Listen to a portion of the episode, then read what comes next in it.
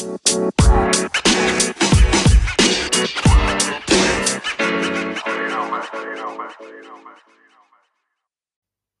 hallo ihr Lieben, hier bin ich, Natalia Perez González, Multilingual Podcast. Dein Podcast über Mehrsprachigkeit, über ähm, die Mehrsprachigkeitspädagogik. Eine ganz andere Perspektive, als was du bestimmt bis jetzt gehört hast.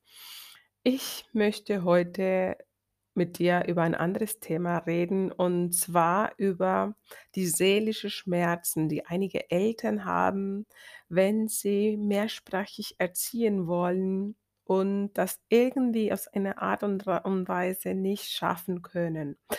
Das ist normalerweise, weil Eltern, die auswandern, ganz andere Gedanken haben, andere Sorgen haben als ganz einsp normale einsprachige Eltern, die die Sprache fördern müssen, die die Sprachentwicklung unterstützen sollen von den Kindern.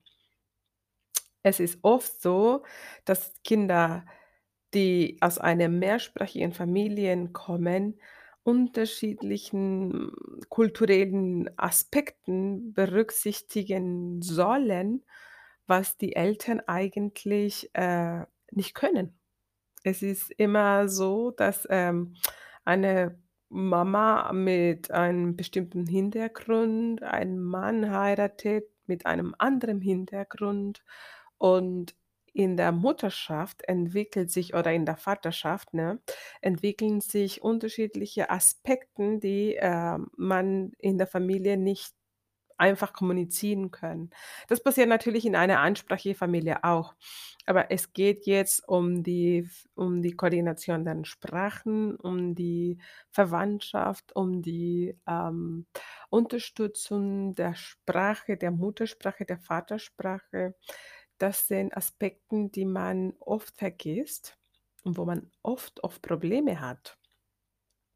Ich treffe immer wieder Familien, die, ähm, mir sagen: „Natalia, die Oma will nicht, dass ich Spanisch spreche.“ Oder, ähm, meine meine Schwiegermutter will unbedingt Deutsch sprechen, obwohl sie aus dem Ausland kommt. Und da hat man Steine auf den Weg, wie man sagt.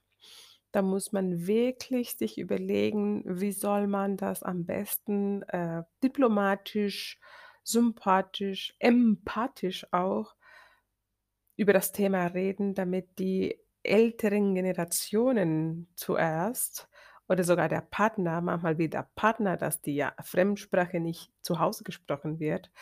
Da muss man wirklich auf eine Art und Weise sehr gerecht einfach die anderen Sprachen, ähm, im Vordergrund stehen und beziehungsweise unterstützen. Ganz einfach erklären, warum das sinnvoll ist für diese mehrsprachige Erziehung. Hier ist es sinnvoll, dass alle wissen alle Beteiligten wissen, dass die Kinder an erster Stelle sind und nicht die älteren Generationen beziehungsweise Oma, Opa, Tante, Onkel oder sogar der Partner oder die Partnerin. Sie entscheiden nicht hier, welche Sprache gesprochen wird. Das entscheiden wir für die Kinder, beziehungsweise desto die Kinder mehrere Sprachen konsequent und ordentlich hören, schneller sie 2, 3 Sprachen lernen werden. Normalerweise gibt es, ähm, Familien, die die neue Sprache, die Fremdsprache lernen sollen. Da finden wir, ähm, andere Konstellationen, andere Lage, andere Situationen, die wir bet anders betrachten sollen. Diese Familien sollen zuerst die Fremdsprache lernen, bevor die Kinder auf die Welt kommen. Aber es ist nicht einfach, weil sie gleichzeitig arbeiten müssen, weil sie, ähm, Freundschaften schließen sollen, weil sie einen Job suchen müssen, äh, obwohl sie nicht gut die Fremdsprache können, die neue Sprache können.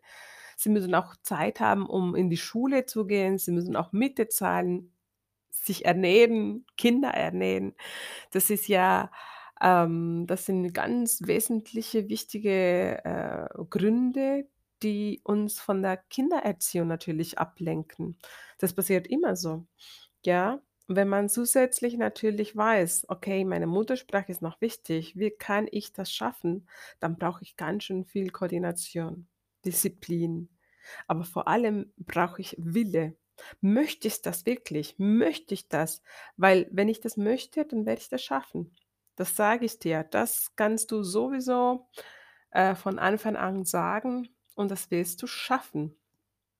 Man kann natürlich, äh, frei nach Ratschlägen fragen. Man man kann sich eine professionelle Begleitung natürlich holen und sagen: „Sag mir, Natalia, bitte, wie ich das machen muss und ich mache das konsequent die nächsten 6 Monaten, damit es wirkt.“ Damit die ganze Familie auch aufgeklärt wird. Das ist ja sehr wichtig, ja?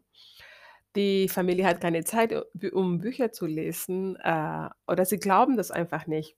Dann melde dich schnell bei mir. Ich kann auch telefonisch, ähm, mit der Opa re mit der mit dem Opa reden, mit der Oma reden oder mit der Erzieherin, wenn es sein muss, äh, wenn sie total dagegen ist.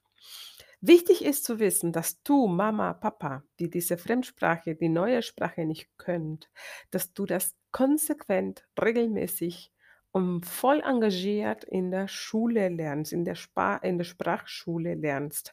Aber diese Sprache bleibt unter Erwachsenen.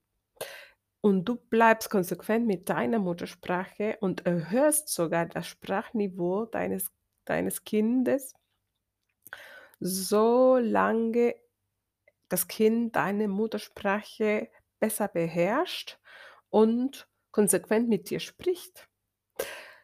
Viele kommen auf die Idee zu mischen oder die denken: „Ich habe das schon, ich lerne das schon“ oder das Kind kommt irgendwie zurecht mit ein paar Wörter und dann, äh, geben sie schnell auf.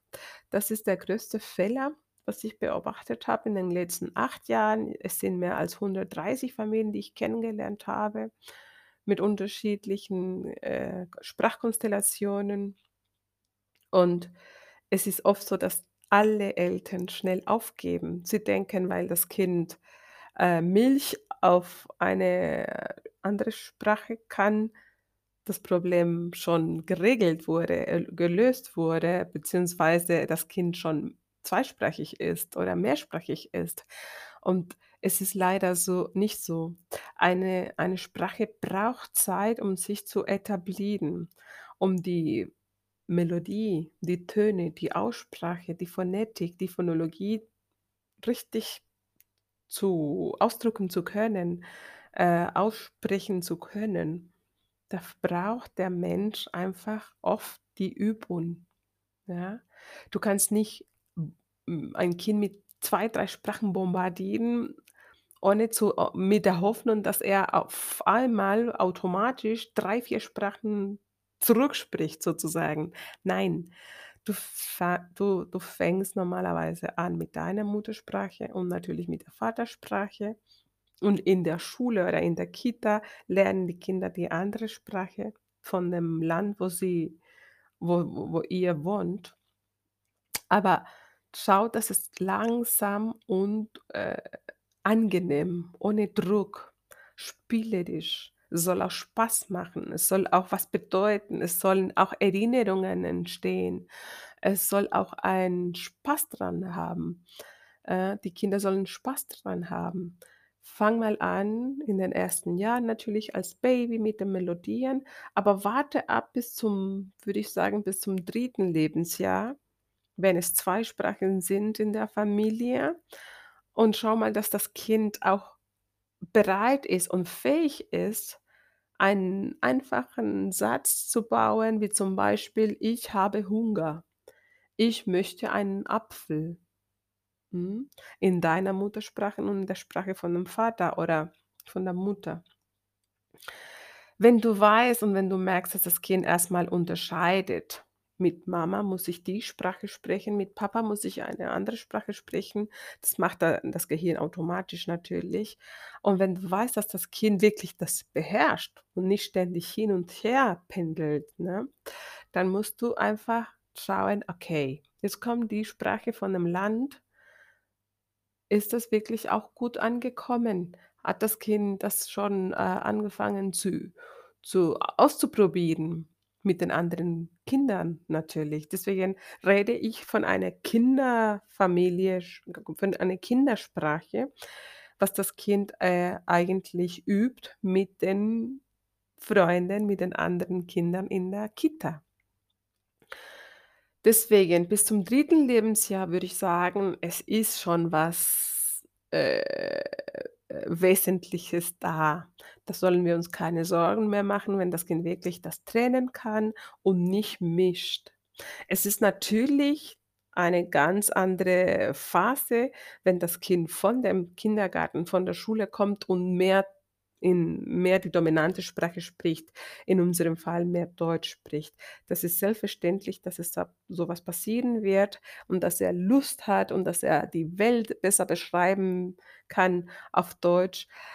Die Arbeit von uns ist, ihn zu begleiten, damit er in der Mutter und in der Vatersprache auch diese Welt aussprechen kann, erklären kann.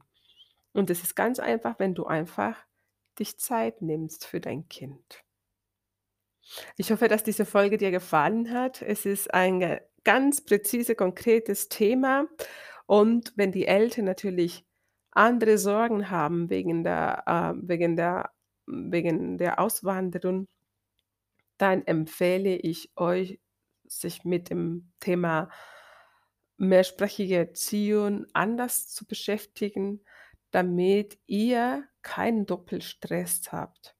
Ihr müsst einfach wissen, dass die Eltern, äh, das gerne machen sollen und ich kann dir nur eins sagen, dass diese Mehrsprachigkeit mit deinen eigenen Kindern ein Stück Heimat zurückbringt in deine Familie.